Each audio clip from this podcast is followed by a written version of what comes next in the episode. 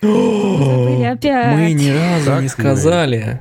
Вот что значит два раза не приди в подкаст, и все. Да, Лев? Лев, вот посмотрим, ты Лев. дослушаешь до конца или нет. Привет, это подкаст Хоба.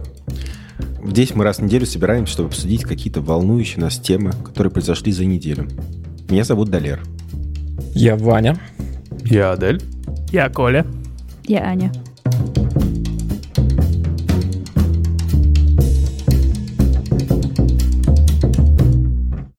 Прошлом выпуске мы много времени посвятили обсуждению фантастики и тому, как фантастика в какой-то момент притворяется в нашу жизнь.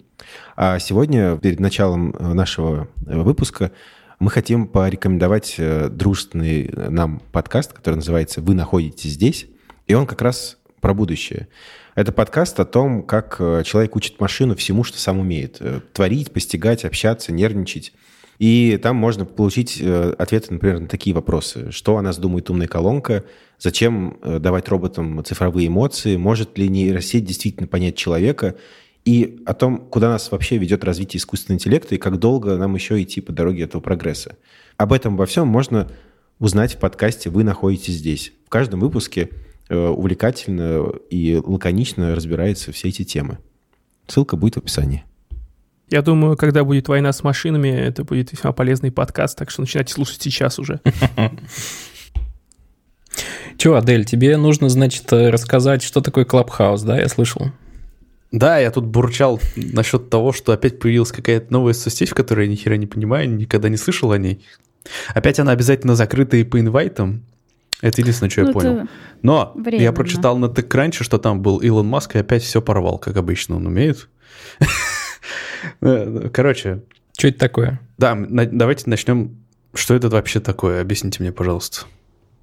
Я думал, ты будешь объяснять. Э, Давай, давай Ну я да объясню. Я там таки зарегался, немножко послушал. Суть в чем? Чувачки э, в составе пяти человек сделали некоторую социальную сеть, которая, как это сейчас принято в последнее время, эксплуатирует ровно одну фичу из того, что уже как будто бы существует.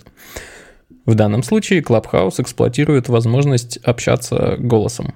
И исключительно голосом. Ты туда заходишь, естественно, по инвайту, э, и только если у тебя есть iOS, то есть iPhone или iPad. А, И дальше у тебя есть такие типа чат-румы, в которые ты можешь зайти и уши погреть. Или поднять ручку, там есть такая виртуальная рука, и самому высказаться. При этом ничего не записывается, и как будто бы все. Сейчас там такая тусовка собралась, типа какие-то инвест-чуваки, в России это еще и техножуры, техногики, некоторое количество плюс-минус известных личностей, подкастеры в том числе. Вот мне вчера Лев прислал инвайтик как раз. И, как ты уже сказал, Илон Маск. Вот, такая, такая штука для поговорить. И чем это отличается от, там, я не знаю, того же голосового чата у нас в телеге? В принципе, ничем, кроме того, что это отдельная соцсеть. И на старте... Тем, ну, тем, что там есть Илон Маск, мне кажется. Да, да, да. Вот видишь, мне кажется, ключевая фигня в том, что на старте там интерес создают люди, которые, в принципе, как раз там на свои какие-то условно-карманные деньги могли бы такую штуку разработать. Ну, в принципе. И ты можешь с ними практически вот один на один пообщаться, там послушать, ну, прости господи, там Германа Клименко и так далее. Всякие довольно Ну, известные ребята там тусят. Да, Худовердян там вчера мелькал. Минаев, Да, да, да. Галустян. Варламов там был, говорят. То есть, ну, а как, ну, это же небольшая сеть там, ну, ладно, небольшая. Ну, ладно, по, по нынешним меркам, наверное, 2 миллиона пользователей – это небольшая сеть, учитывая количество ограничений, инвайты и так далее. Так, а почему так много известных личностей там? Хайпа почему? Ну, потому что... Слушай, это хороший вопрос, на самом деле, очень хороший вопрос. Потому что я не понимаю.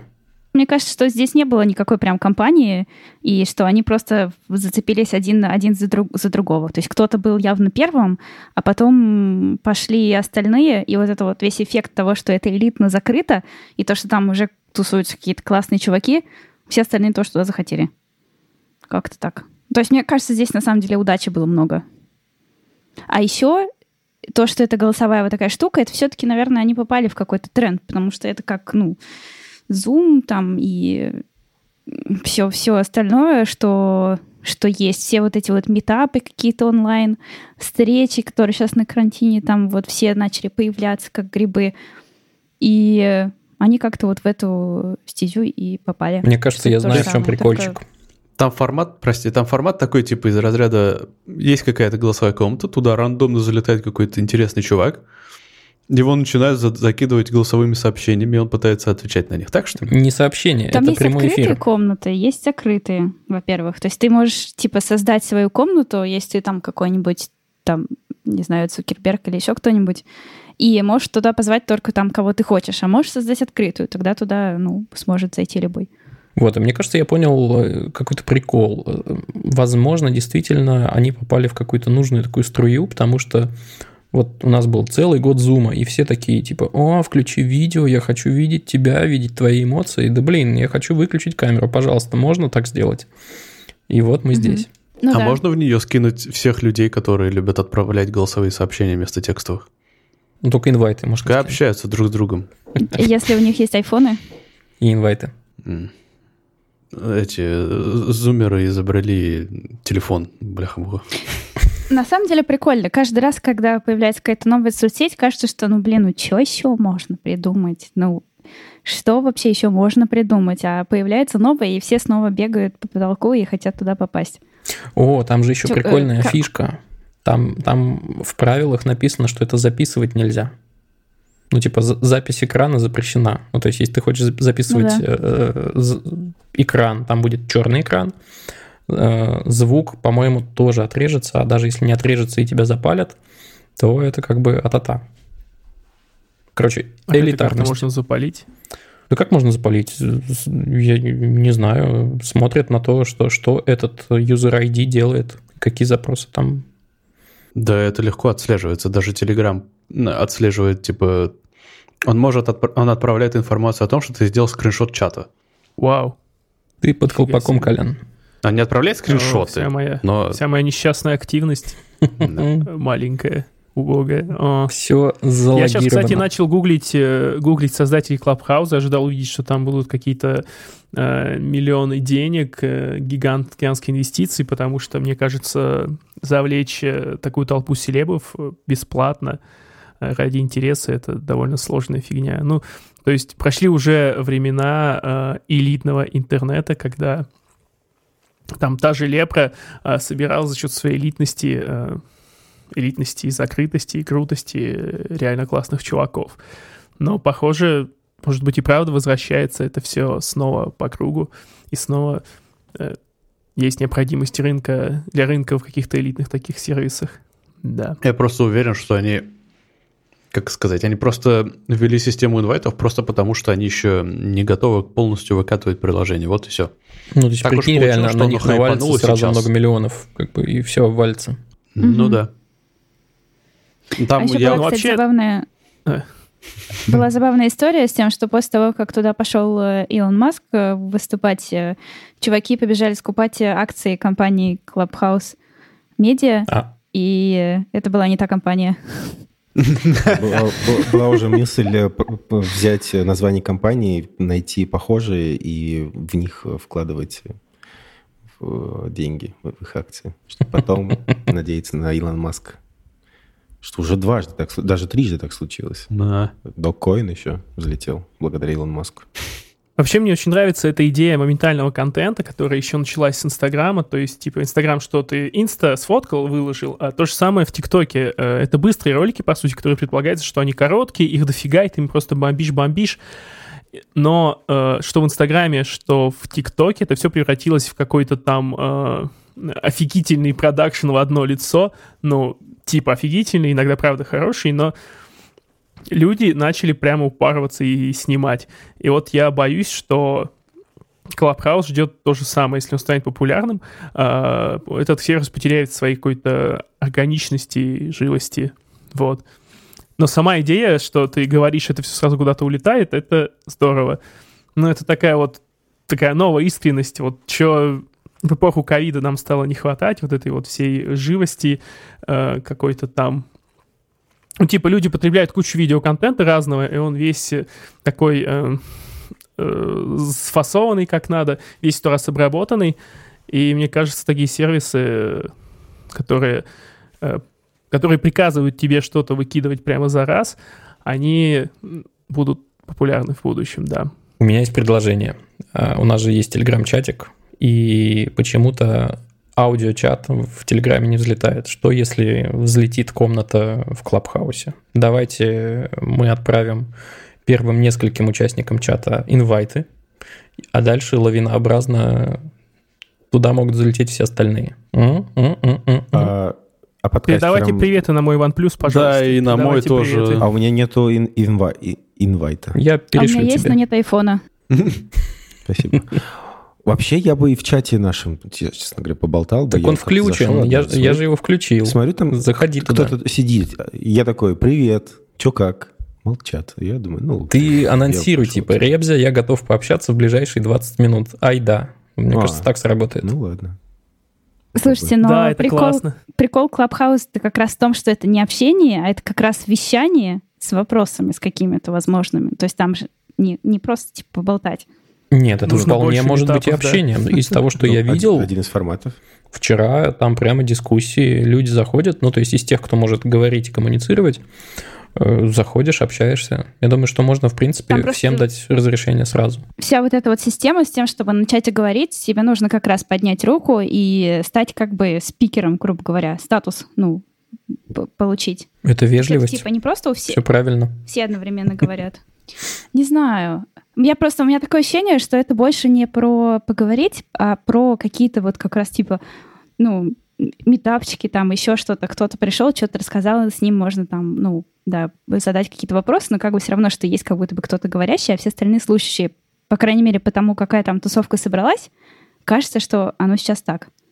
Ну, знаешь, иногда люди придумывают э, другое применение технологии. Ну, GIF, например, GIF-формат. Ну, он просто пред- предполагал, что можно делать анимацию, но не предполагал, что нужно делать. Потом все взяли что-то и приспособили его. Может, так же и с Клабхаусом будет. Вполне может быть. Хочется А. поболтать, просто будут болтать. Так вот, у меня вопрос. М, Как это монетизируется? Ну или планируется? Пока никак. А как планируется, ну, возможно, там появятся какие-то платные, собственно, метапчики, как Аня сказала, и так далее.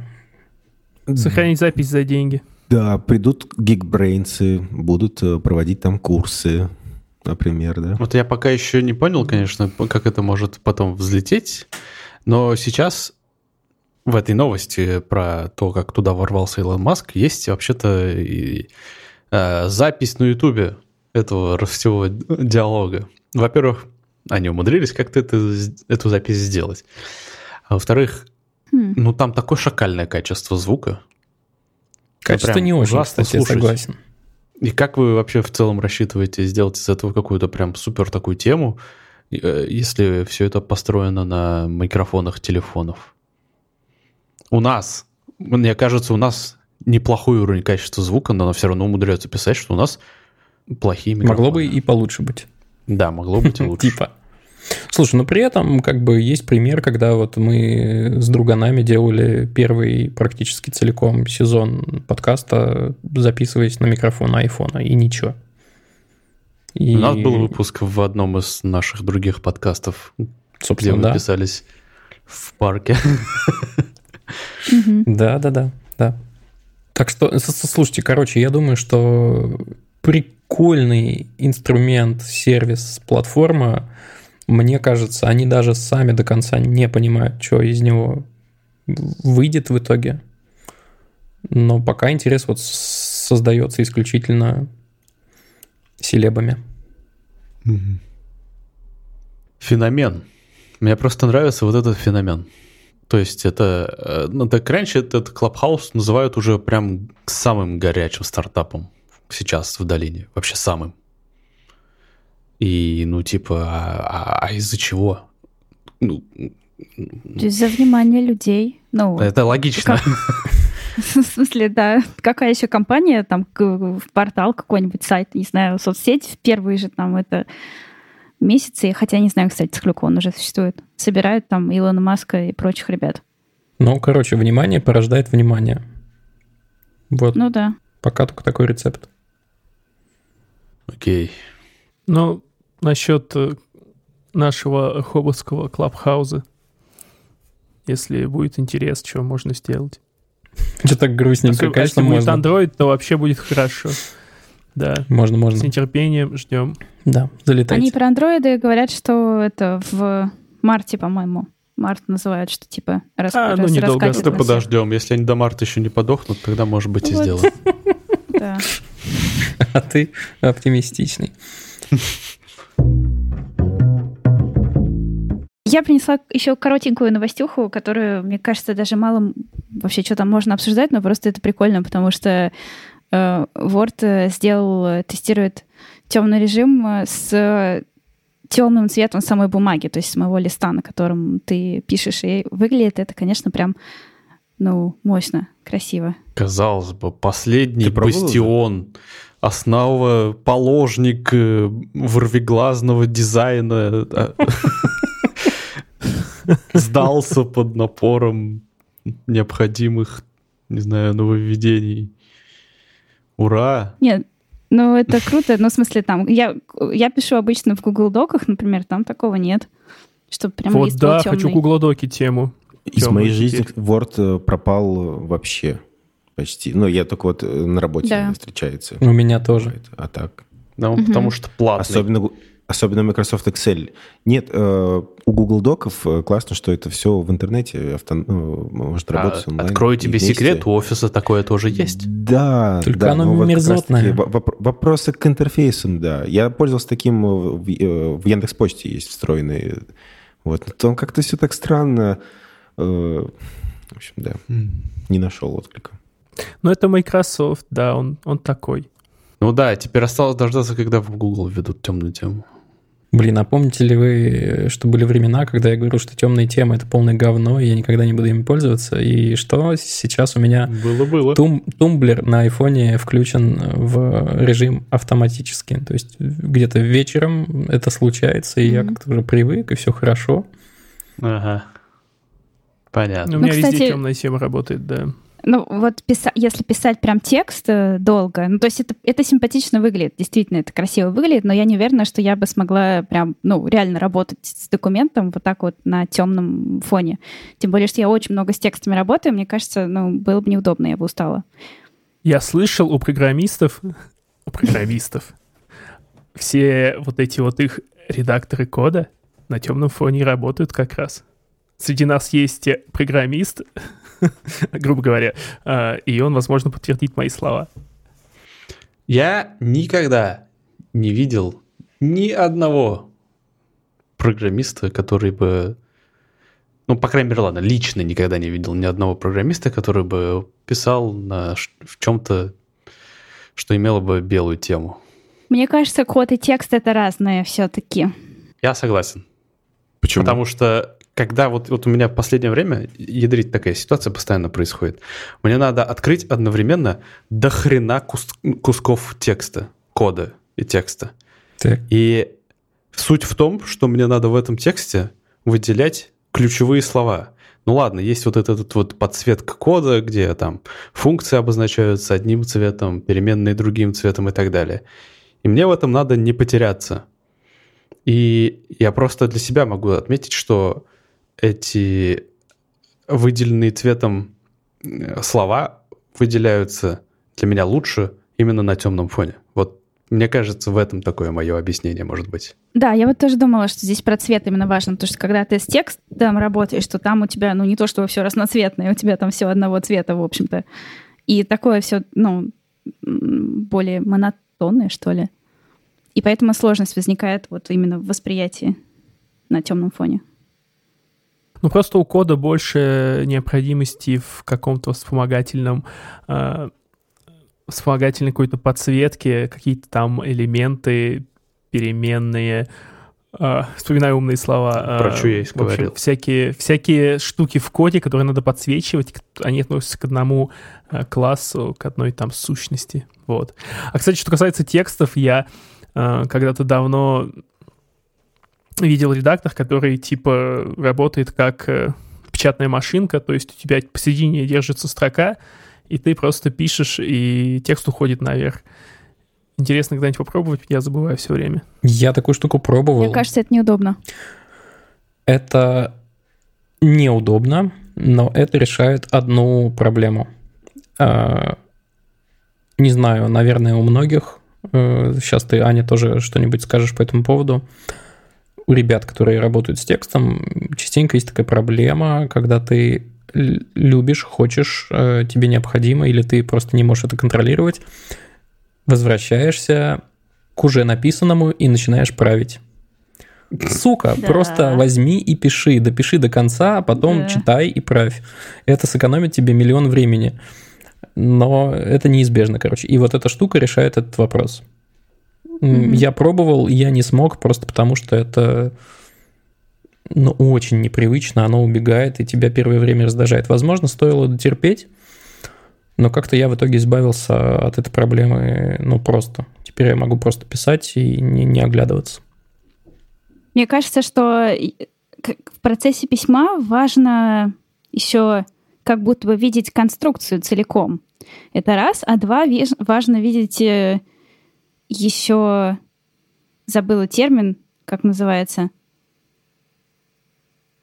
Ну, что ты имеешь в виду? Блин, забыла. Короче, есть специальный термин для того, как э, вот, ну, собственно, текст разбитый на абзацы, и, в общем, другая графика текста на странице. И вот это вот все, общая форма как бы текста на странице Структура? с воздухом там, и совсем ск- скульптурная форма, по-моему. М, прикольно. Как-то скульптурная форма текста. То есть вот этот, ну, промежутки там, когда есть... Ну, я, я в основном, конечно, к художке этот термин всегда видела и сама употребляла, не знаю, как-то его к не художке можно ли. Ну, короче, в общем, и вот это вот все важно э, видеть, когда ты пишешь.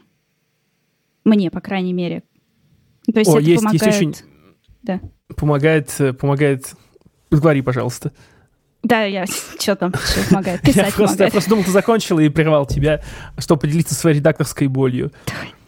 Так вот, у меня боль в том, что я работаю с пишущими часто программистами, и они мне присылают не в Google Доке файлы, не в DocX, они часто присылают мне э, формат OpenOffice или вот что-то с расширением ODT, как-то так.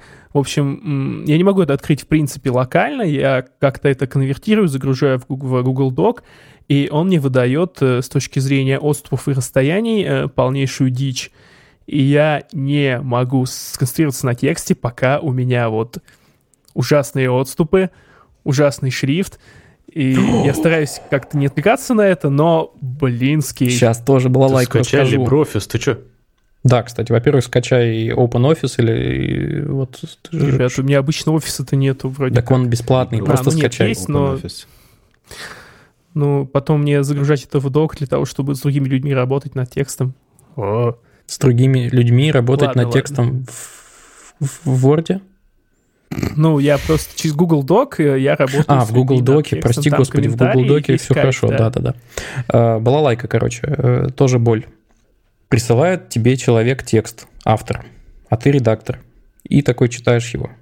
И автор в курсе, что э, когда текст попадает на сайт, парсер исправляет все говно, что там есть. Типа короткие дефисы исправляет на тирешки, кавычки на нормальные кавычки, там неразрывные пробелы, отступы, и вот это все. Делает по красоте. Но, блин, редактор, ну, то есть я, это же, черт возьми, живой человек. Я же тоже хочу комфортно читать твой текст, зараза. В чем проблема твоя? Сделай ты сразу. Ну, то есть я хочу, опять же, в Google Доке там есть такая панелька слева, ты можешь ее нажать и увидишь всю структуру документа сразу, если там нормально размечены заги, подзаги и прочее, прочее. Но те ребята, которые там пользуются просто балдом, э, и ты получаешь просто простынку. И такой, сука, да что ж такое-то, ну как же быть-то с тобой? Вот, поэтому если вы автор и нас слушаете, и у вас есть редактор, сделайте редактору хорошо. посмотрите Редакторы сразу. тоже люди. Да, посмотрите сразу, что там были нормальные тирехи, кавычки. Просто найдите Command F, двойные пробелы, уберите их. То есть зачем это все? Пусть всем будет комфортно. H1, H2, H3, H4. Больше не надо. Но это запомните, спасибо. В общем, да, такие дела. Болями поделились. Так это самое, Да, вам, значит, всем немножко. хочется темную тему. Мне кажется, я еще по этому поводу ни- ничего не сказал. И мне странно пока. Что касается набора текста, это все-таки странно. Интерфейсы я уже свыкся, как я уже сказал. А набор текста это все-таки немножко не то. Читать на темном фоне прекрасно. М, Набирать не уверен. Я попробовал. Мне кажется, э, я бы привык довольно быстро к этому. Когда темная тема на хабре? А, Аня, когда темная тема Ой, на давайте Хабре? дальше.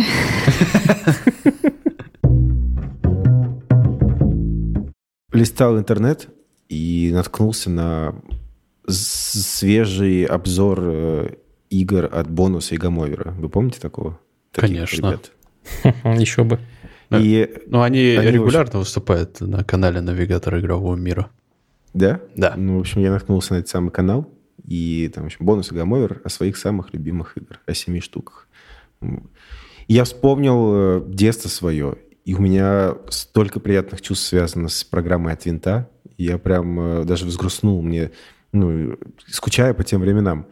И у меня чувство о тех временах было такое, что вот э, весь мир терра инкогниты, и с каждым этим выпуском ты что-то новое узнаешь, и вот это вот ощущение новых открытий, которые вы, может быть, испытываете, там, когда в путешествие ездите. Да. Вот. И тут, на самом деле, у меня не особо содержательная новость. Я просто наткнулся и проностальгировал, скажем так.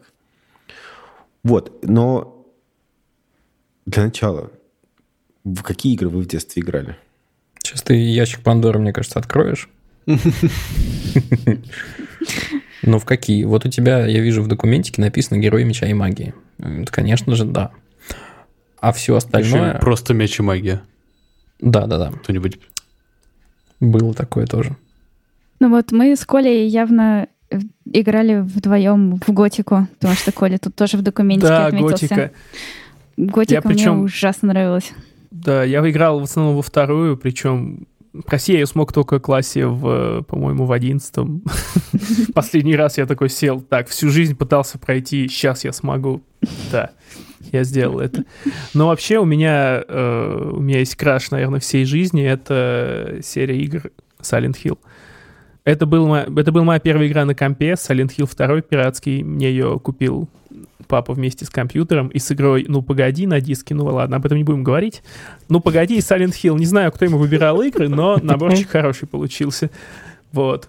Silent Hill 2 — это восхитительное произведение. Это хоррор э, с шикарной музыкой, с, и вот, насколько я знаю, там, ну, выходил куча разных частей на кучу платформ, и есть э, довольно-таки уверенные слухи разные, что следующая часть выйдет эксклюзивно на PlayStation новый, и, наверное, ради этого я куплю новый PlayStation когда-нибудь себе.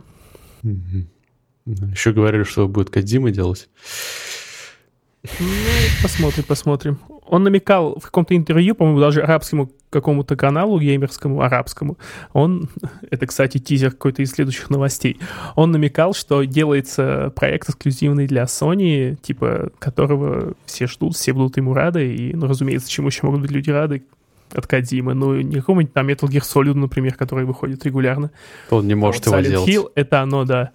Silent Hill — это то, что в сердечке. А я вот хотел вспомнить, э, помимо от винта, я долго не мог вспомнить название этой передачи, но я специально перед подкастом погуглил ее, короче. Я- э, Она называется «Дэнди. Новая реальность» с Сергеем Супоневым. Да. Ой, Да, тоже было замечательная вообще была. Э, вообще Сергей зовут? Сергей, да. Мгм. Простите. Вот. Я еще очень любил в, уже в сознательном возрасте весьма, уже с младшей сестрой я смотрел «Галилео», и там в озвучке роликов тоже был он. Да, Подожди, и, подожди, э, сейчас я- вот э, я хочу понять Он- э, разницу поколений, что ли, уж прости. Я что-то тоже не понимаю, потому что вот я Галилео, погуглил. Э, Пушной Это- же. Да, Это уже нулевые. Это, это New School, это нулевые, Э, да. я, я- я думаю, Коля не Супонева имеет в виду в озвучке, а вот э, Бориса Репетура. Я имею в виду репетура, да. да, Который да. бонус. Да, да, да, им просто с него начали. Э, Вот. Окей. Я сразу вспомнил, когда мы заговорили про научпоп, что он участвовал в создании прекрасной передачи «Галилео». Да, и Галилео! Это много да. чего Да. еще. Ты же играл в Fallout 3, Радиус, Ну да, да. Свобода. Нет, я просто про научпоп э, тему продолжить хотел. Three Dog Night — это прекрасно, да. У, у- у меня там э, какая-то философская шарманка в шоу-нотах про то, что вот эти вот передачи и телевидение, вот это вот детство, оно вот это приятное чувство открытия новых горизонтов вызывало. И когда вот вы переезжаете в новый район, новую квартиру, или вот ездите в европейскую какую-то поездку, европейскую, заграничную, и вот это вот ощущение того, что вот что-то вот неизведанное. Или когда вы в новый город переезжаете, и у вас постепенно карта формируется ментальная этого города, постепенно открываются какие-то новые участки. И в обычной жизни, как будто бы, когда вот ты погружен рутиной, это чувство пропадает, когда ты полностью знаешь город, когда ты полностью все... Как, как Понимаете можно ли вы- полностью знать город? Легко. Ну, а- ощущение того, что ты знаешь Москву, оно в какой-то... ну, знаешь город, в котором ты живешь, мне кажется, оно возникает даже если ты полностью его не знаешь. Пон- Понимаешь? Ну вот Это фигуральное такого, что ты... понимаешь? ну, Да, я не, в прямом смысле. ну, знаю, я в родном городе, наверное, типа с закрытыми глазами сориентируюсь. Город ты можешь не знать, но ощущение новизны пропадает. Ну да. Вот это вот... Это важное замечание, да. В общем, э, понимаете ли вы мои чувства? И, и есть ли у вас такая проблема, что вы с ней делаете? Вот просто у меня Да. есть ощущение но- новизны. Ну, то есть Всегда. Э, ну, вот если прям про город говорить, я поэтому и говорю про город. То есть, э, да и не только, наверное, про город, но, но если, если про город... Я просто очень люблю ходить пешком и, типа, гулять пешком, и, ну, вот такое у меня развлечение. И много лет это делаю, до сих пор, э, ну, нахожу в Москве какие-то места, в которых я не была. Они же еще всегда меняются в разную погоду и с разными людьми, и это все время разные совершенно впечатления. И вообще, ну, то есть мне бывает такое, что я просто выхожу из дома, дохожу, типа, до парка, который вот у меня сокольники под, богом, под боком, и, ну, подхожу к пруду, и у меня каждый раз ощущение, что это, ну, что-то новое и какой-то совершенно прекрасный опыт. И не только так, ну, с, какие-то, с какими-то территориями. Ну, нет, правда, это не амнезия, я не забываю, как рыбка. Я как раз хотел пошутить, как это, как золотая рыбка, ничего типа. себе. Отку- Откуда здесь озеро, да? Нет, ну, мне кажется, что я просто рада. Мне кажется, это моя особенность того, что, типа, ну, что я умею как бы радоваться каким-то очень простым вещам вокруг и ждать их, и, не знаю, как-то... Короче, я рада, что у меня это Ну, есть. короче, что ощущение это новизны у тебя не, не пропадает. приятнее жить. Блин, Ну, клево. наверное, да. Радоваться простым вещам, как будто бы и ощущение новизны, это что ли разное моей? Вот смотрите, знаете, что я вспомнил, э, обращаясь э, к Долеру и Кане? Помните, мы как-то по городу шлялись, когда уже была или еще не Да. было э, короны, мы что-то забрели к Мгм. набережной, и там был kebab house, который типа донер из Берлина, типа вот этот вот. Там было ощущение новизны, то есть я про него, э, ну, типа, помнил, что он какой-то такой есть, но я в эти переулки никогда не забредал, и прям, ну, было ощущение. Да. А у тебя, Далер, Я- типа, не было кажется, такой, ну, это просто переулок, я тут знаю все давно, и Не, этот нет, донор я, тоже я- знаю. я думаю, было, да. Я помню этот момент. Ань, ты хотел сказать что-то сейчас? Или как? А, не. Я вот сейчас э, сменил жилье, переехал в новую квартиру, и мне такой новый этап в жизни начался. И я сейчас вот прям ощущаю, по мере того, как я осваиваюсь в квартире, гуляю по этому району, э, я прям ощущаю эту вот новизну. Но в обычной жизни... То есть мне кажется, что это ощущение новизны, оно пересекается с э, умением удивляться. И вот я иногда размышляюсь, размышляюсь, размышляю о том, что я как будто бы редко стал удивляться. И поэтому я стараюсь отлавливать моменты, когда я прям удивляюсь, смотрю там, как коллеги сайт какой-то сделали, думаю, ух ты, нифига себе. И фиксирую себя, удивился этому. Но вот, наверное, вот это чувство детское, чувство вот этих путешествий и переездов, это, возможно, именно какое-то удивление еще отчасти. Вы часто удивляетесь? Я еще хотела сказать, что мне кажется, что мне, мне кажется, что мои, как бы, мое вот это чувство новизны, в, которое было раньше, там, ну, в юности в какой-то, когда вот я читала твои комментарии в доке, о чем думала. У нас тут, если что, кошачья жопка на экране вместо Вани практически. И, ну, я думала о том, что, да, было ну, раньше было прям очень сильное ожидание чего-то, Нового года, там, поездок и вот этого всего, но э, мне кажется, что оно было связано с э, большим количеством ожиданий, ну, вообще от жизни, что не, ну, не от жизни, от людей и от всего, что не очень, ну, здорово, там, прям, прям вот эти вот ожидания выстраивают там себе какие-то какие-то картинки, да, и, не знаю, потом расстраиваются или не расстраиваются из-за того, что они там сошлись или не сошлись. И, ну, то есть как, какие-то они как будто бы были не очень здоровые, то есть слишком уж сильные были эмоции, больше похоже на какую-то, то есть стадию мании, да, в биполярном расстройстве, чем на, ну, приятное удивление и ожидание чего-то нового, которое у меня есть сейчас, например. Я вот Мне подумал... кажется, он хочет что-то сказать. Ничего он не хочет сказать. Кот, ты молодец. Я вот подумал о том, что ощущение новизны, наверное, ну, если говорить о городе, конечно, возможно, появляется из-за того, что появляется в какой-то момент автоматизм. Ты каждый день идешь на одну и ту же остановку, садишься на, на один и тот же маршрут, едешь до одной и той же другой остановки, приходишь в тот же офис. И ну сколько раз было, что вот когда вы, например, работу меняете, вы первую неделю можете легко уезжать там на другие станции, другие ветки и так далее. А вот видите, у Ани как будто получается удивляться по-прежнему. Такая, о, Кантемировская. Например.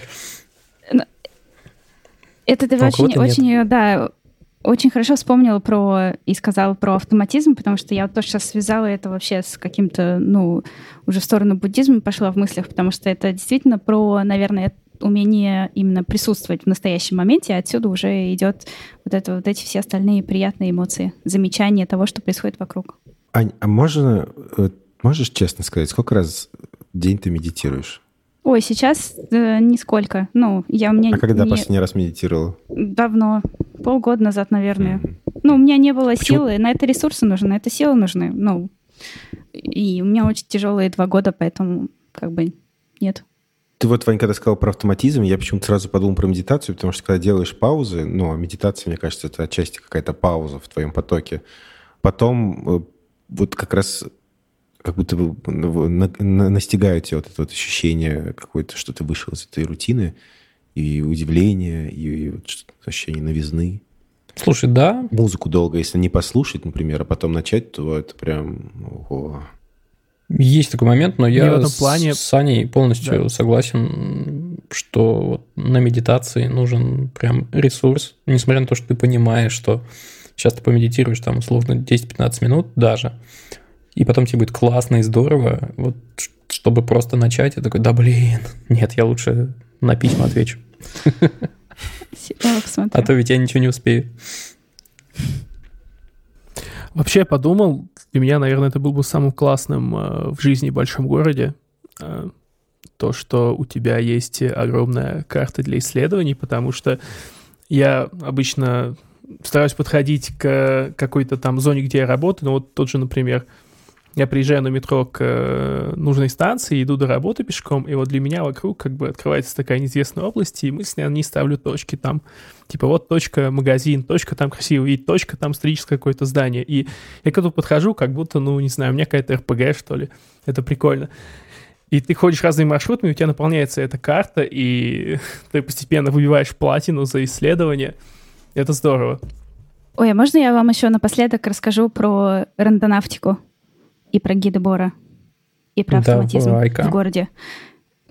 Короче, был такой чувак, э, гиды Бор, философ. И, в общем, я не буду углубляться, но, э, в общем, в применении к языку он исследовал там какие-то конструкции, и говорил о том, что они устарели, о том, что язык мертв. Э, потом перенес все это на как бы топографию, на географию и на движение в городе. И э, если очень коротко, то, ну, мысль, в общем, такая, которую мы уже здесь обсудили, что, типа, когда ты много живешь там в городе, то ты все делаешь на автомате, идешь на работу, там еще куда-то, и, соответственно, ну, перестаешь, грубо говоря, жить э, настоящую, настоящую жизнь. И вот это все нужно взламывать. И э, он, в общем, есть разные практики гуляния, которые как бы взламывают эту систему. И там всякие ребята, которые называли себя фланерами там и прочие, в общем, по- по-разному пытались это делать.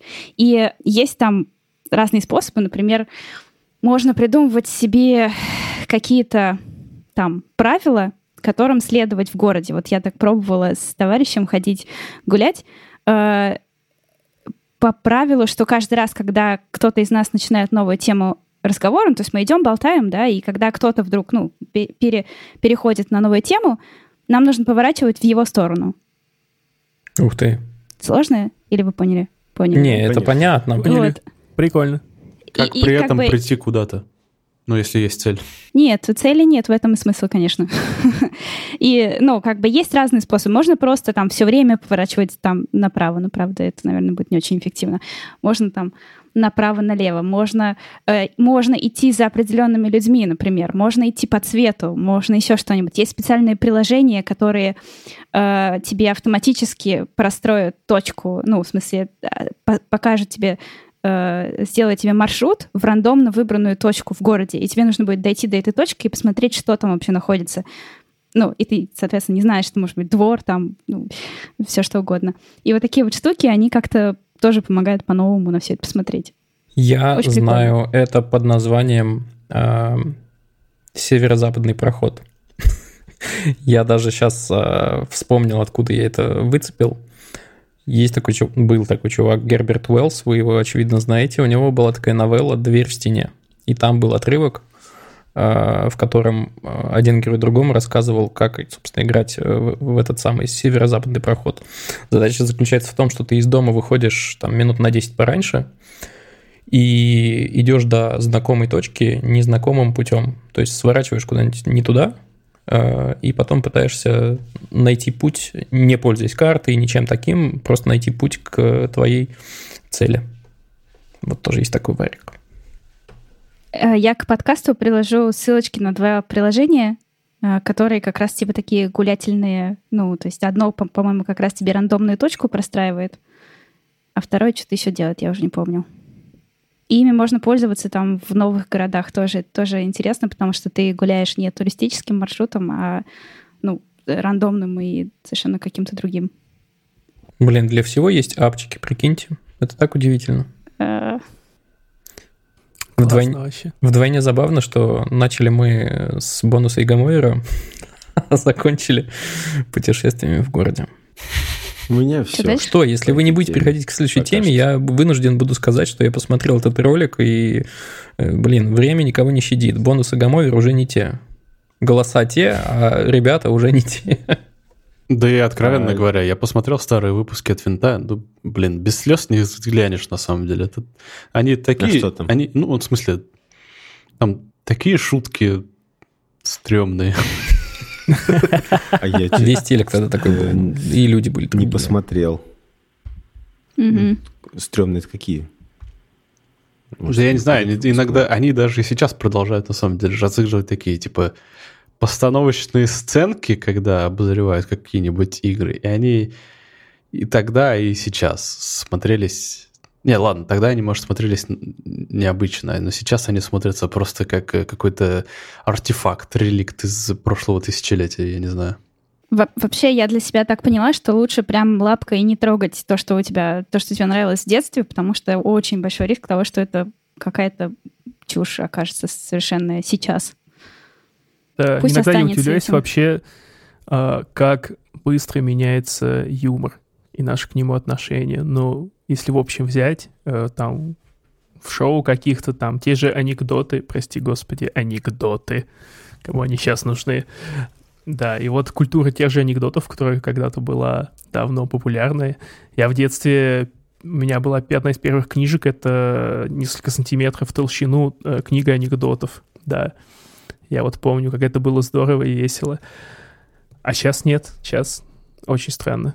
И даже тот же Баш, э, как переходящая такая моделька, мне кажется, он тоже уже не актуален в принципе. Боже, я, я сейчас подумал, а вам не кажется, что мемы э, умирают, и на их место пришли тиктоки?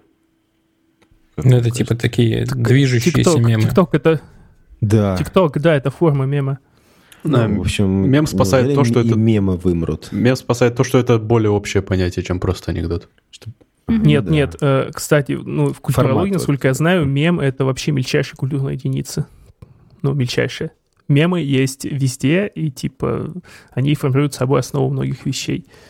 Да, это как символ какой-то. Да. Значит, картиночные мемы как будто бы умирают. Это Привет, бонус при- Югамойру. это я принес сегодня мем. Я- Давайте просто продолжим традицию Вани. Что мир состоит из протонов, нейронов, электронов и гононов.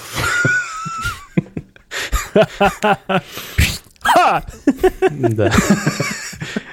Блин, мне кажется, я что-то пропустила. Шутки за 300 Я просто вне- контекста этой шутки. Никакого контекста нет. Да. Никакого Да я контекста. просто до сих пор вспоминаю про жаль, что ты пидор. Случилась какая-то фиксация у нас. Возможно.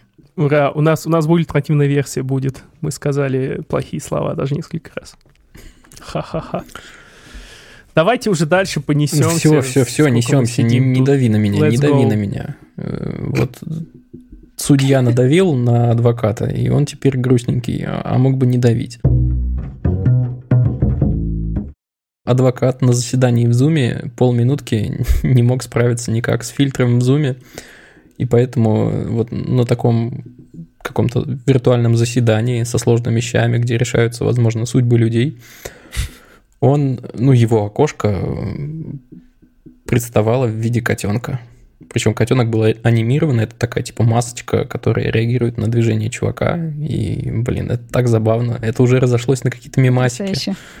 Да. И вот у меня, собственно, на самом деле одна простая мысль. Как будто бы отношение к такого рода вещам, оно постепенно изменилось буквально за последний год. Ну, типа там в кадр могут заходить котики, там э, какие-то дети могут бегать на заднем плане. Как бы, когда все дома сидят, э, с этим ничего не поделаешь.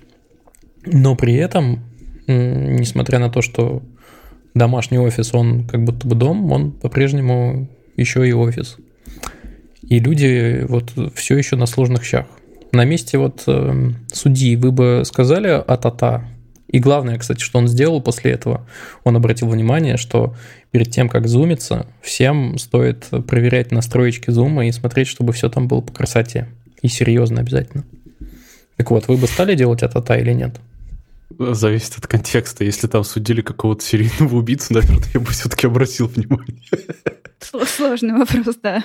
С одной стороны, кажется, что нет, потому что вообще, ну, очень нравится идея про право на ошибку всем и всегда, и это, в общем, забавно и смешно, мне кажется. С другой стороны, я, наверное, могу представить себя в такой ситуации, когда моя мысль будет типа, блин, ну вот ничего, у тебя типа одна была задача подключиться по Zoom, ну потом, ладно, еще как бы поработать с адвокатом или что там поработать можно немножко засчитать. надо было потом. да. Но все равно, ну то есть типа, блин, чувак, ну что за непрофессионализм? Но, в общем, да, наверное, зависит прямо от, от дела и от контекста. Если бы это было какое-то просто обычное бытовое, не знаю, административное какая-нибудь. нарушение, Да. да, то можно было бы посмеяться. Ну да.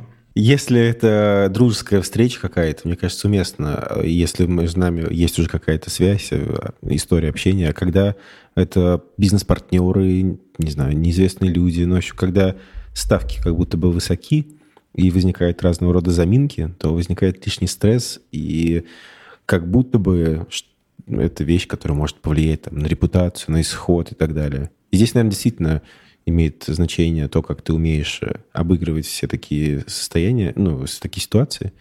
Но вот э, у меня было несколько раз, когда вот нужно было зум провести, я вдруг внезапно всплывали какие-то фигни. Я немного стрессовал, конечно.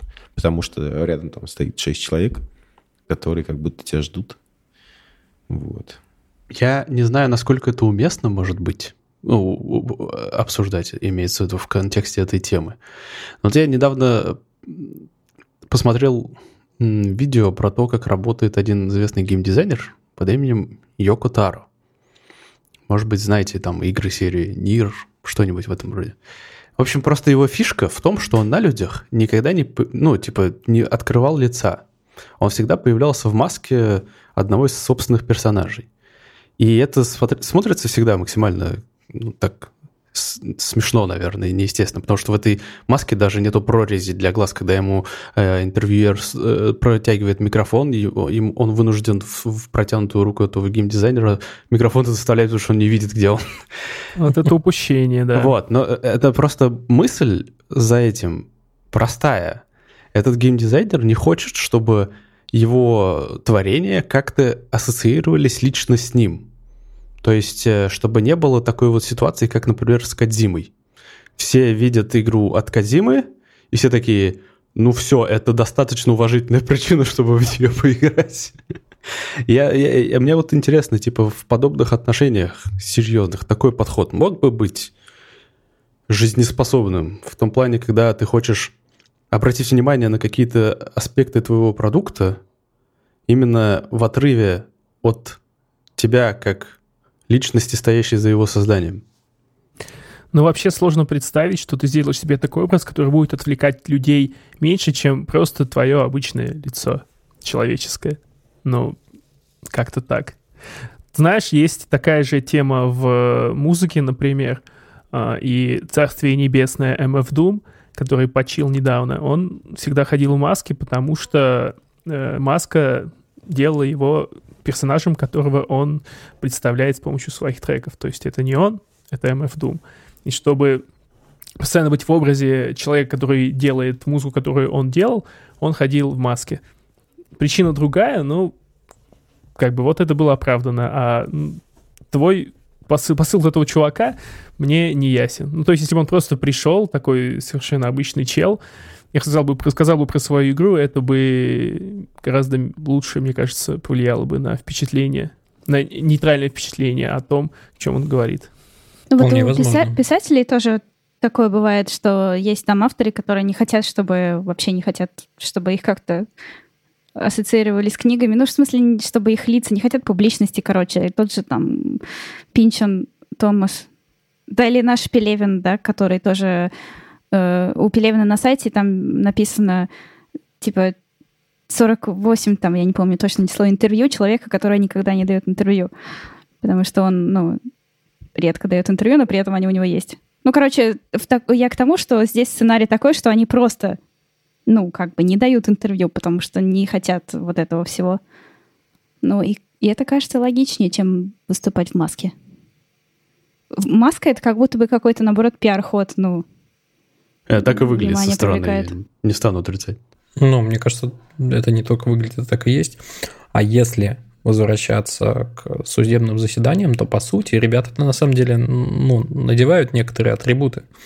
Э, в некоторых странах там это парик, мантия, все адвокаты, естественно, в официальных костюмах. То есть это создание некоторой атмосферы. Так что я думаю, что с масками, ну, примерно та же история. И котенок, ну да, конечно, он не очень вписывается во все это. А вот интересно, если ты появишься как бы, ну, как судья в подобной конференции, где на тебе будет маска парика судейского, это считается оскорблением там каким-нибудь? Или...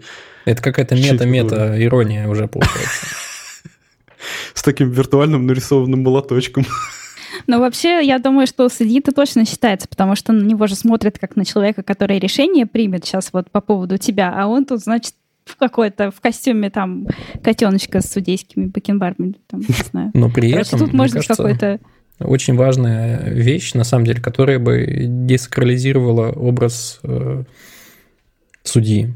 Ну, то есть это точно такой же человек, просто, возможно, более опытный, которому кто-то по какой-то причине доверил вот, судить. Возможно, возможно, что-то бы изменилось. Я хочу АБ-тест на эту тему, конечно же, да. Но это довольно сложно все-таки. Просто кажется, что есть реально, что есть сферы, в которых нужна дистанция, вот о чем я думаю, потому что, э, ну, все-таки там те же суд, это довольно ну, часто сложное, там, тяжелое дело и касается каких-то прям, ну, не знаю, больших вещей, и там не до личного взаимоотношения между людьми. Наоборот, кажется, что личные взаимоотношения, там, симпатия или еще что-то может там мешать. То есть это кажется, что здесь должно быть что-то такое, ну, беспристрастное, что ли.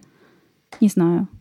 Наверное. Я единственное, что хочу сказать, что вот на месте адвоката с котенком не факт, что я бы среагировал быстрее, чем вот эти полминутки, потому что это реально стрессовая ситуация. Все на тебя смотрят такие, давай быстрее, это что, какие котята? Ну, я бы просто рубанул камеру и, и настраивал бы уже параллельно, ну, если есть возможность. Вообще у меня самый главный вопрос э, это Zoom, раз. И если это зум, где найти эти фильтры? Я хочу быть котиком, чтобы только мои глаза было видно, их движение. Это же офигительно. Отвечаю, это же снап, снап-камера, короче. Там, и помните, еще, может быть, какое-то время назад э, была такая же история с э, женщиной, которая презентацию коллегам вела, и она была в э, виде картошечки и не могла тоже выключиться никак. А, я, я бы хотел, наверное, чтобы у меня в зуме были такие эффекты, но не знаю, возможно ли это, наверное, вряд ли. Ну, разве что через трансляцию экрана. Да в смысле, тебе сейчас мы все говорим, что, чувак, возможно. Устанавливаешь. Твой ноут да? позволяет. Э, нужно скачать отдельную, это как плагин, как отдельная камера, установить, скачать ее, установить, потом э, выбрать эту камеру в настройках зума вместо твоей текущей. Очень классно. Давайте будешь, дадим котенка. ссылочку на это, если вы об этом знаете, потому что мне интересно. Ну и всем, дадим. наверное, кому-нибудь спасибо. И давайте разгоним про науку. Кто там дальше? Да. Зонд Объединенных Арабских Эмиратов успешно вышел на орбиту Марса. Меня... Какой молодец. Да, в общем, э, зонд Алямаль который переводится с арабского как «надежда», вышел на марсианскую орбиту. Вот, он выполнил э, полностью автоматический маневр запуска на орбиту по графику. Миссия аппарата заключается в том, что там будут проводить исследования атмосферы э, Марса, э, и этот зонд и ОАЭ, они теперь входят в пятерку тех, кто на Марс отправил свои экспедиции. И меня эта новость привлекла тем, что это, ну, это миссия арабской страны, и 80% э, команды — это женщины. Но в первую очередь тем, что это миссия арабской страны, потому что кажется, что у мусульман и у арабского мира сейчас как будто бы не очень, не очень хороший бренд, скажем так. И как раз вот такие вот э, события, мне кажется, могут помочь э, разрушить э, вот эту вот ассоциацию с тем, что мусульмане и мусульманский мир э, связан с терроризмом, потому что кажется, что это вот какой-то такой устоявшийся стереотип. И вот такие события помогают его разрушить. И это здорово, по-моему. Да, очень классно еще. Я очень удивлен э, гендерному составу экспедиции. Но это здорово.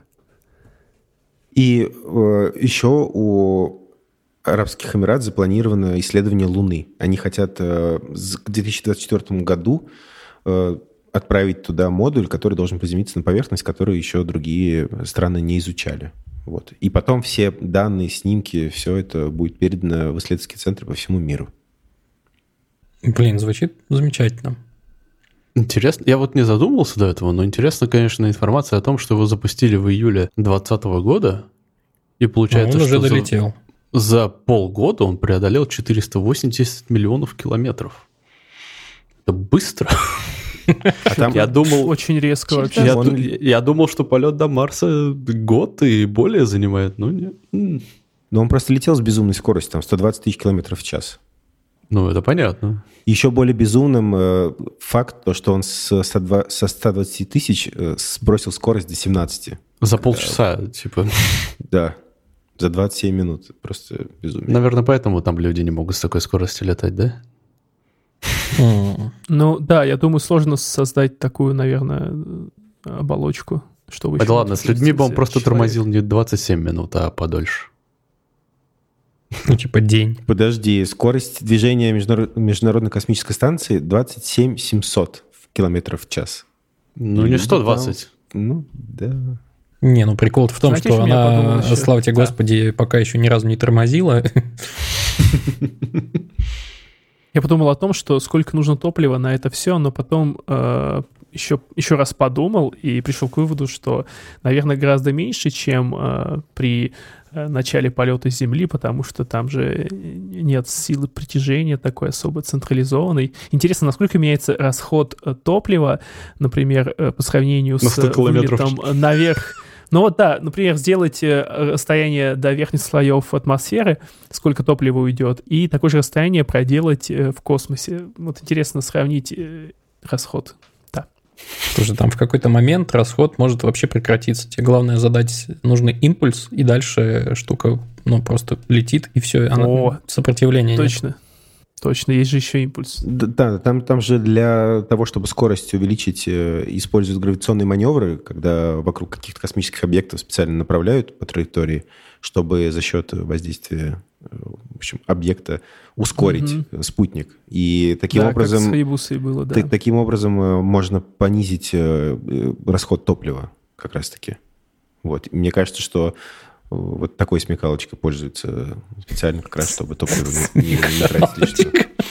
Лайфхак, блин. Такой лайфхак, да. Чудесно. Да. Five minute, э, five minute crafts, ага. Побольше бы новостей про космос. Э, Внушает.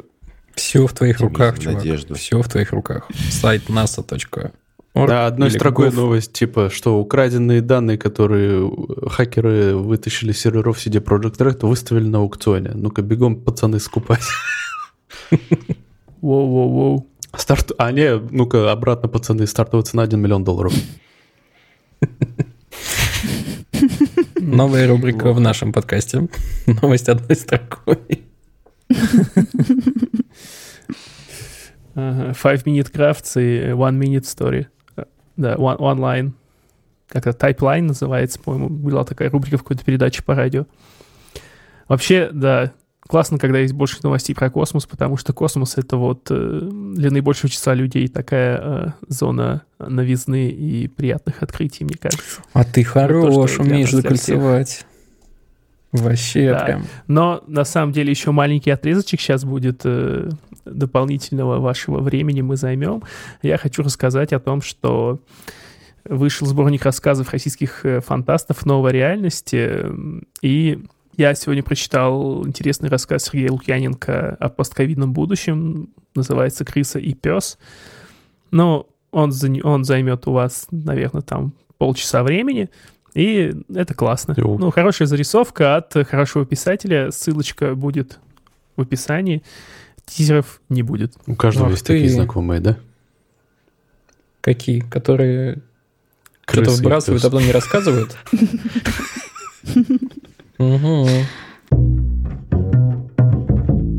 Ответы на вопросы слушателей. У нас в описании есть ссылка на Google форму, в которой вы можете задать нам любой интересующий вас вопрос. В одном из выпусков мы на него, может быть, ответим. Сегодня отвечаю на вопрос Сергея. Привет. Пользуется ли кто-нибудь из вас LinkedIn? Удавалось ли находить работу с его помощью? Я Дальше пользуюсь. Я Удавалось там ты ли же- тебе? зареган, но не пользуюсь. Короче, я не знаю, как найти работу за рубежом м, где-нибудь еще, кроме как в LinkedIn. Ну, наверняка есть всякие сайты типа Monster.com, еще что-нибудь в этом роде. Но, но- но- ну да, LinkedIn работает. Работает хорошо. В частности, даже когда я еще в России жил, мне постоянно туда присылали какие-то вакансии. Сейчас присылают. Ну, в смысле, из России. Надо оформить там Э, страничку. ну, Причем, да, знаете, LinkedIn, что я пожалуй. заметил? В последние несколько месяцев у меня интернет от Ростелекома, и он больше не заблочен. А скажем, если я выйду, э, если я зайду на LinkedIn через какой-нибудь, там, не знаю, Beeline, то он мне его не даст открыть. Вот так-то. Мгм. Интересно. У меня заблочено еще везде, да. М, Да, мой NetBynet тоже не дает зайти. LinkedIn помогает тем, что это ну, крупнейший сайт с э, резюме специалистами, поэтому все HR, для, для HR это один из обязательных пунктов при поиске новых специалистов, тем более он международный, Э, и поэтому вот, если у вас там хорошо оформлен профиль, написаны все ваши навыки, весь ваш опыт работы, э, там, фотографии и так далее, то велика вероятность, что к вам обратится кто-то именно вот благодаря профилю. Личный, из личного опыта. Вот буквально недавно мне предложили работу, мы когда пообщались э, с HR, она сказала, что да, она нашла меня на LinkedIn, хотя я его особо там ну, не поддерживаю, потому что я не разобрался, как им пользоваться, и забил на него. Вот там еще Сергей спрашивает дальше, имеет ли значение вот как раз активное его ведение и добавление всех подряд вот э, в списке контактов и так далее – Сложно сказать. Что-то я вот не могу сказать, что имеет или нет, потому что по первости, когда я работу активно искал, я, разумеется, добавлял вообще всех подряд. Всех. Ну, это в основном были HR. Такое ощущение, как будто это соцсеть для HR. Но, э, видимо, набралось какое-то их критическое количество, после которого мне, ну, типа, не надо было уже никого добавлять, а мне все еще поступали какие-то предложения. Ну, я единственное, что отметил бы, что, конечно, стоит за ним следить, может быть, не очень пристально, просто чтобы, ну, там не было каких-то очень старых отметок о том, что вы работали там, в такой-то компании тогда-то, закончили тоже в лохматом году, а с тех пор о вас вообще никаких вестей, и вы как будто пропали. Тогда, конечно, на вас никто внимания не обратит. А если ну, у вас профиль видно, что живой, что там что-то происходит, это, наверное, плюс. И да, ко мне тоже какие-то ребята обращались, предлагали работу. В некоторых случаях доходило даже до офферов, но я их уже не принимал. LinkedIn классный еще тем, что он, э, ну, вот он социальный, и его часто используют еще не только для именно работы, поиска работы, предложения работы, а просто для нетворкинга. И это очень э, удобный способ найти контакты. Там э, хочется, не знаю, с кем-то запартнериться или поговорить с кем-то, найти людей там для интервью, найти вот тебе нужно найти какого-нибудь менеджера из там какого-нибудь конкретной компании. Это вот все через LinkedIn легко делается, и там дальше можно уже общаться. И вообще мы с Хабр Карьеры пытаемся делать что-то похожее на LinkedIn социальное. Поэтому, если вас еще нет на Хабр Карьере, приходите. Да, в отличие от, в отличие от LinkedIn, там очень приятно и удобно заполнять профиль. Я вот всем, кто хочет искать работу, я советую хотя бы для того, чтобы резюме получить какой-то, ну, составить, пользоваться Хабр карьерой.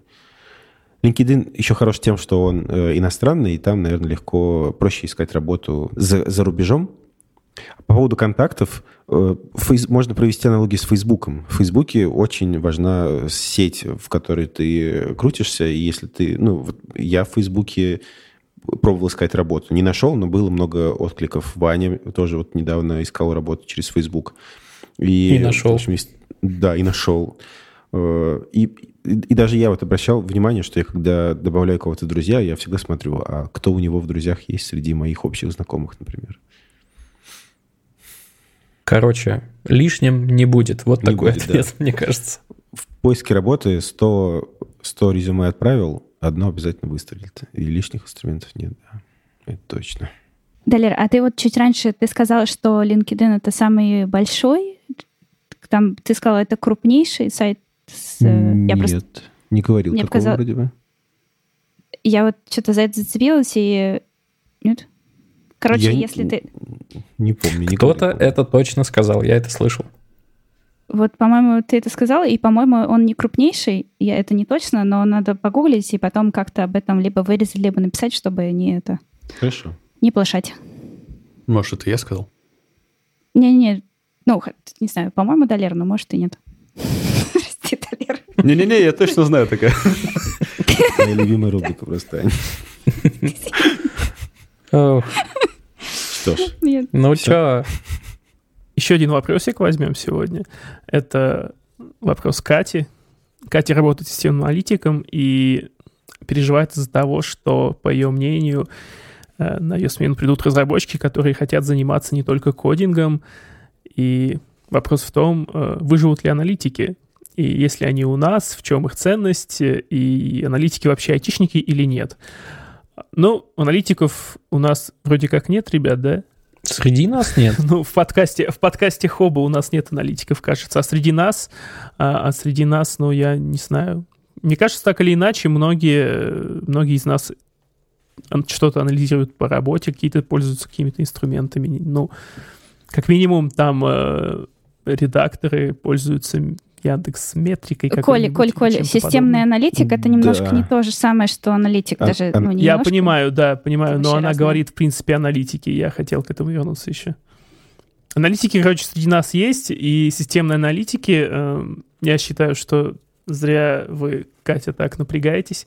Потому что если есть базис аналитический в виде там знания SQL, Python и прочих каких-то вещей, а, то остается только выучить какую-то предметную область, где, куда вы сможете уйти, если вам надо быть системным аналитиком, например, там бизнес-аналитики, UX-аналитики, а, есть даже гейм-аналитики, это тоже неплохая профессия, кстати. Может, у нас не настолько востребованная, но в принципе... Да, о чем речь? Под вас придумали новую супер-ультра-модную, офигенную отрасль. Называется Big Data. Вот. Да-да-да. Слушайте, слушайте, подождите еще раз. Системный аналитик я, я хотела сказать, что системный аналитик, вот поправьте меня, если не так, да, это, это вообще другое. другое. Угу. Да, это не тот человек, который с данными работает, там, угу. с большими данными или с там еще чем-то на питоне там пишет. Это тот, кто э, кому, кто продумывает, как именно там делать задачи с точки зрения работы системы, которая есть в, ком- в компании, как разработчикам ну, ко- ко- кодить. Я, кстати, учился на системного аналитика. Э, Блин. Кстати говоря. Что ж ты раньше не сказал? Но я просто не считаю себя системным аналитиком. Мой, э, да, я, я учился в институте, и наш декан, замечательный Семен Аврамович Пиявский, говорил нам, что мы все э, учимся на системных аналитиков. Это, да, действительно люди, которые вот занимаются именно анализом Э, вот, системы и того, как туда можно... Ну, на самом деле, спектр задач, которые решает аналитик, он, в общем, очень широкий. Это вот в каком-то смысле, может быть, и интеграторы тоже. То есть аналитика здесь не так много, как системного? Да, да. А-а-а. Вот у меня, у меня знакомая просто есть, которая как раз недавно мне объясняла, чем же она занимается, потому что я э, тоже задавала ей эти вопросы, типа, ты аналитик? Она говорит, нет, я системный аналитик. И вот, ну, то есть ей, грубо говоря, ей приходит э, от менеджера, от продукта, ей приходит задача, хотим вот это, да, и она берет, она как бы промежуток вот этот между менеджером и техническим директором или тем лидом там команды уже разработчиков. И она думает о том, как это сделать эффективнее. Типа, о, вот это у нас уже есть, да, вот это мы не будем делать, это мы возьмем отсюда. Короче, вот это все продумывает и отдает это разработчикам, ну, техническому директору или там тем лиду. Да, это очень человек, который решает сложные техническо-организационные задачи. Это интегратор, архитектор, вот. И у него очень такая междисциплинарная, э, в общем, навыки. И... То есть человек может пойти в сторону техлицу, например, э, или в другую сторону продукт менеджмента Ну да, в общем, люди, которые на стыке всего. И мне кажется, что так, ну, никогда не, не пропадет нужда в таких лю- э, людях. Мне кажется, наоборот, есть недостаток таких специалистов. Вот, поэтому вообще... Да, но при этом там есть еще такой э, элемент этого вопроса. Считаете ли вы эм, систем, системных или просто аналитиков? Сейчас, секунду. Считаете ли вы а вообще просто. аналитиков айтишниками? Вообще аналитиков? Мне кажется, я считаю. Мне кажется, да. мне кажется, тут она подразумевает системных аналитиков, потому что но при этом системных аналитиков. и системных Видимо, просто потому, что меня жизнь сводила с системными аналитиками в IT-компаниях. ну да, я считаю, я лично считаю их а, айтишниками. Могут ли они быть совсем не айтишниками? Да, могут. И мне кажется, тут я с Долером согласен, профессия не умрет в этом виде никогда примерно. Потому что это, ну, такой человек, через которого проходят большие крупные задачи проанализировать вообще, а еще... как это можно сделать. Еще развею ее опасения насчет того, что на смену придут разработчики, которые хотят заниматься не только кодингом. Э, вряд ли. Думаешь? Таких, как и было немного, так и будет Если они немного. придут, то они будут называться системными аналитиками. Как бы, да, какой у вас бэкграунд, ну, может быть, и не столь важно. Ох, заморочили, общем, мне не кажется, мы... переживайте, Катя, не Катю. переживайте. Но совершенно точно, Да. да, переживать не стоит. Рубрика «Ссылка недели». Э, Я, я принесла нативненько наш э, пост на Хабре, от Хабр Карьер. Мы сделали исследование очередной зарплат. Раз в полгода делаем, в общем, считаем ваши денежки и про все всем рассказываем. И вот, кстати, сегодня, по-моему, в чатике был какой-то вопрос про то, э, как, эм, как идти к руководству там и просить повышения зарплаты. И это вот один из способов, ну, собственно, показать, что в среднем по, по, по рынку, да, в Москве, например, мо- моя специальность, в моей специальности люди зарабатывают столько-то, а я почему-то на 30% меньше. Давайте-ка поговорим об этом. Вот, так что мы ссылочку приложим. Почитайте, это интересно. Я уже почитал, и это, как всегда, замечательно. А еще привет. я бы хотел напомнить про то, что у нас есть Patreon.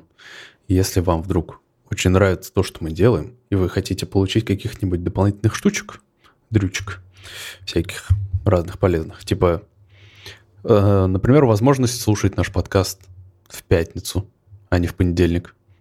Или, может быть, какие-то эпизодические вбросы типа блуперсов. Или что у нас там еще есть?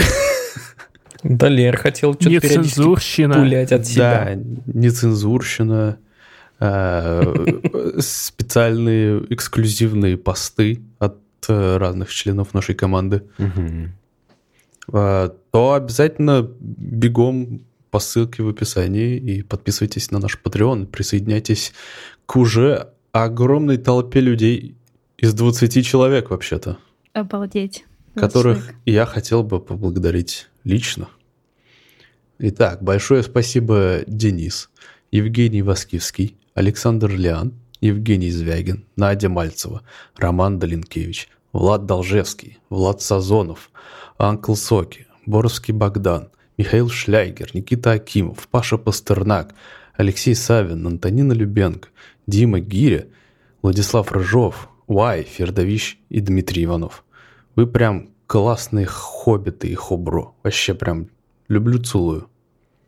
Что ж, Да, Лер, Ставьте давай. нам ваши оценочки. Мы ни разу не мы? сказали. Просто значит два раза не приди в подкаст, и все. Да, Лев? Лев, вот посмотрим, Лев. ты дослушаешь до конца или нет. Ну, Да. давайте же скажем, да, Давайте. скажем все-таки в честь Льва о том, что, пожалуйста, вот прямо сейчас, э, если вы еще нет, то сходите в отзывы в Apple, э, куда там, в комментарии в Казбоксе, и напишите нам о том, что мы котики, и что вам понравилось. И мы, правда, скриншотим каждый комментарий и обсуждаем в чатике, и очень радуемся. Все? Да. Что, и все на Сейчас закончила? Ну, чатик, тележка у нас есть. Да. чатик в Телеграме, да. Спасибо вам. Там, там очень э, классная игровая площадка. Мы всей командой завершили этот подкаст кусочком. Ура, доползли. Благодарим вас за прослушивание данного выпуска подкаста Хоба. Берегите себя. Хорошего вам настроения. Приходите в чат, присылайте свои вопросы, присылайте свои мнения на тему, которую мы обсуждаем, записывайте голосовухи. Всего вам хорошего. Пока. Пока. Пока. Оставайтесь любопытными, интересуйтесь да, точно. миром, окружающим вас. Второе закольцевание темы. Пока-пока, ребят. Покеда. Камиль, прости.